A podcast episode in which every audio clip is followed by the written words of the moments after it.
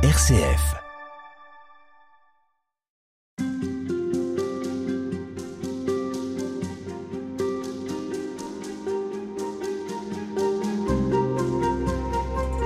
Que rien ne te trouble, que rien ne t'effraie. Tout passe, Dieu ne change pas. La patience obtient tout. À qui possède Dieu, rien ne manque. Dieu seul suffit. Frère Laurent, bonjour. Bonjour Véronique. Vous êtes religieux carme et vous allez nous aider à entrer dans cette prière que l'on doit à Thérèse d'Avila, la réformatrice du Carmel. On va euh, essayer avec vous de, s'approprier un peu cette prière qui est courte mais qui est d'une puissance euh, extraordinaire.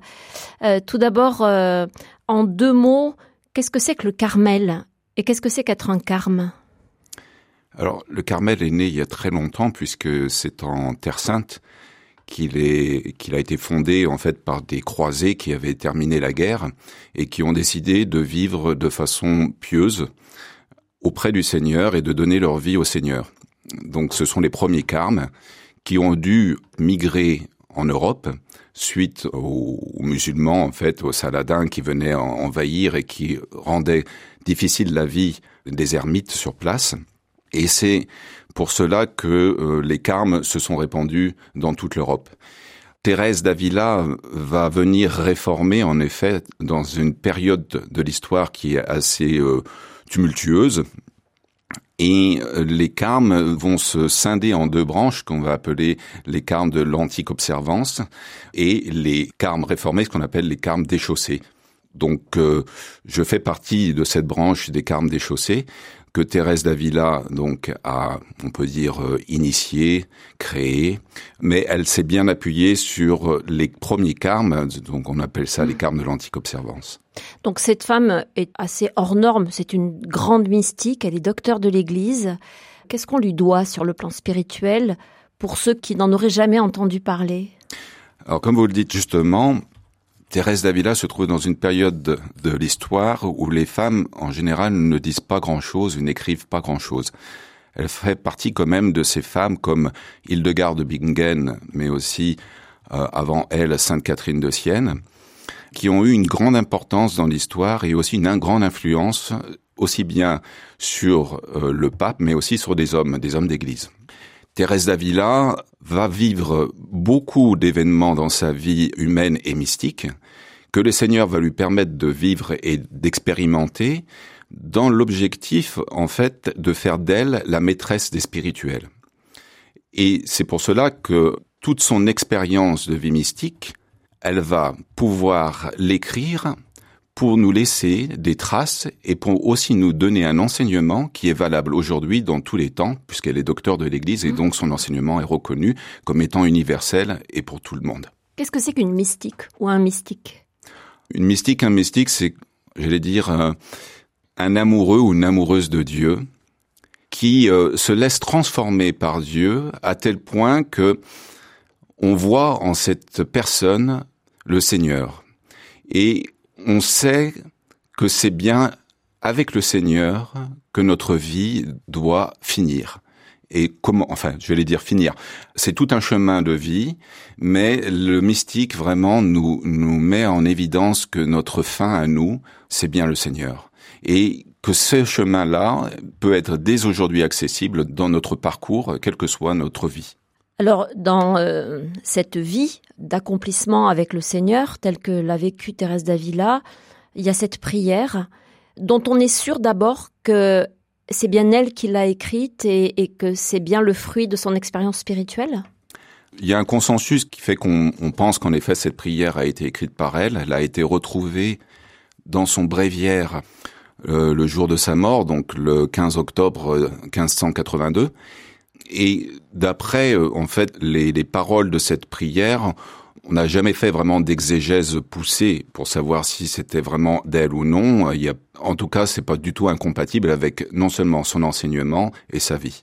Même si ça n'était pas exactement le fruit de sa vie spirituelle, elle se l'est euh, appropriée au point que c'était dans son bréviaire et qu'elle l'a prié de manière euh, quotidienne probablement. Exactement. D'ailleurs, on va retrouver dans cette prière quelque chose de toute sa vie, de ce qu'elle va vivre elle-même et expérimenté.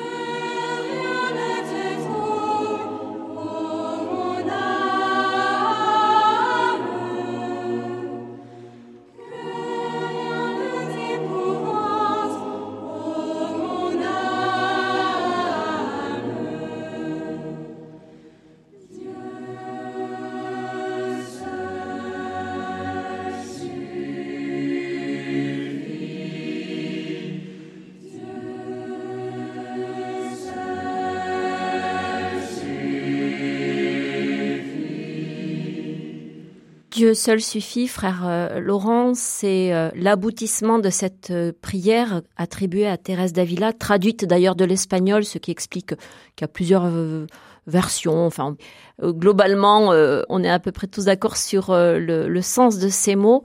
Pour aboutir à Dieu seul suffit, il faut quand même être passé par un certain nombre d'étapes de maturité dans la foi Qu'est-ce qui vous marque, vous, personnellement, dans cette prière et dans les premiers mots que rien ne te trouble?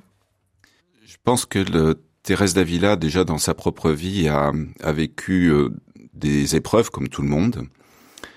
Et c'est dans ces épreuves qu'elle va faire la découverte que beaucoup de choses ici euh, sur Terre peuvent passer. On peut vivre des événements très douloureux, mais suivant sur quoi on s'appuie, suivant sur qui on s'appuie, ces épreuves peuvent être vécues dans la foi. Je pense que cette expérience que Thérèse d'Avila va vivre en fait dans, dans toute sa vie va s'approfondir et c'est grâce notamment aux épreuves qu'elle va vivre qu'elle va vraiment faire cette expérience que c'est en s'appuyant sur Dieu qu'elle peut passer tous ces moments de trouble. Mais alors, euh, vous dites, c'est grâce à ces épreuves. Ça peut paraître un peu euh, étrange. On s'en passerait bien des épreuves et on aimerait bien pouvoir euh, faire l'expérience d'un Dieu fort, solide, constant, sans passer par, par des épreuves. Oui, c'est souvent beaucoup, enfin, cette dimension d'épreuve fait souvent peur parce qu'on penserait que du moment qu'on suit le Seigneur, ben on est épargné des épreuves. Et en fait, le Seigneur lui-même nous dit que nul n'est plus grand que le Maître et que quand on regarde lui qui a été Maître, lui qui est Maître, euh, ben eh bien c'est dans les épreuves euh, qu'il grandit ou qu'il nous fait grandir. Et c'est les épreuves qui nous permettent en fait de vérifier notre foi et en qui nous nous appuyons. Euh, lui-même sur la croix et qui va vivre des épreuves vraiment très très difficiles puisque il finira par dire euh, Père euh, pourquoi m'as-tu abandonné? Même s'il se remettra tout à fait dans les mains du Père, hein, entre, tes mains je remets mon esprit, dira-t-il.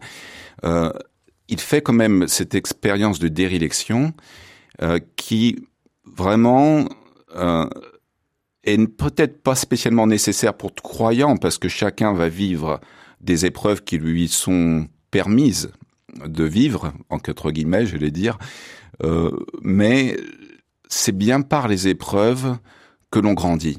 Et je me souviens très bien d'un ami qui était qui pas du tout chrétien, qui est juif, et lors d'un repas me disait, enfin, je, je, lui ai dit, mais une vie sans épreuve serait une vie triste. Et lui-même m'avait dit, mais je suis tout à fait d'accord avec toi, Laurent. Tout à fait. En même temps, je, je mets des, des, bémols dans le sens où je, je vois très bien qu'il y a des gens qui sont... Faut pas les rechercher quand même. Non, tout à fait. La vie se charge de, de nous les offrir toutes seules. Exactement. Oui, oui l'objectif n'est pas du tout de rechercher les épreuves, mais quand elles arrivent, de savoir les vivre en s'appuyant sur la bonne personne.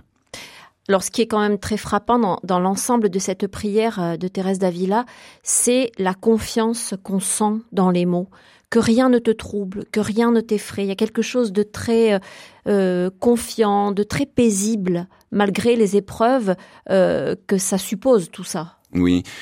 Et je pense que Thérèse Davila va faire, bon, si elle peut se permettre de dire, de dire cela, c'est qu'elle fait l'expérience elle-même d'une transformation intérieure qui est progressive, qui nécessite du temps, mais aussi un engagement.